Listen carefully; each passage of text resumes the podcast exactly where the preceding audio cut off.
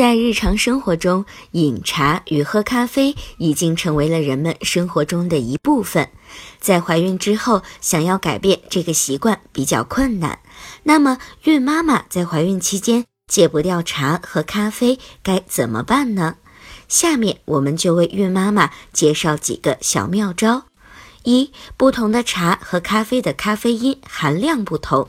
对于孕妈妈来说，实在戒不掉咖啡或者是茶的话，那么就一定要注意所饮用的茶水和咖啡含有的咖啡因含量，控制好每天摄取的量，不超过两百毫克。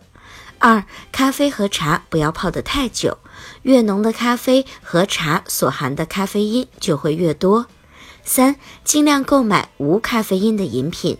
四、试着饮用不含咖啡因的花茶。五、慢慢的尝试用牛奶、蔬果汁、白开水来替代咖啡和茶。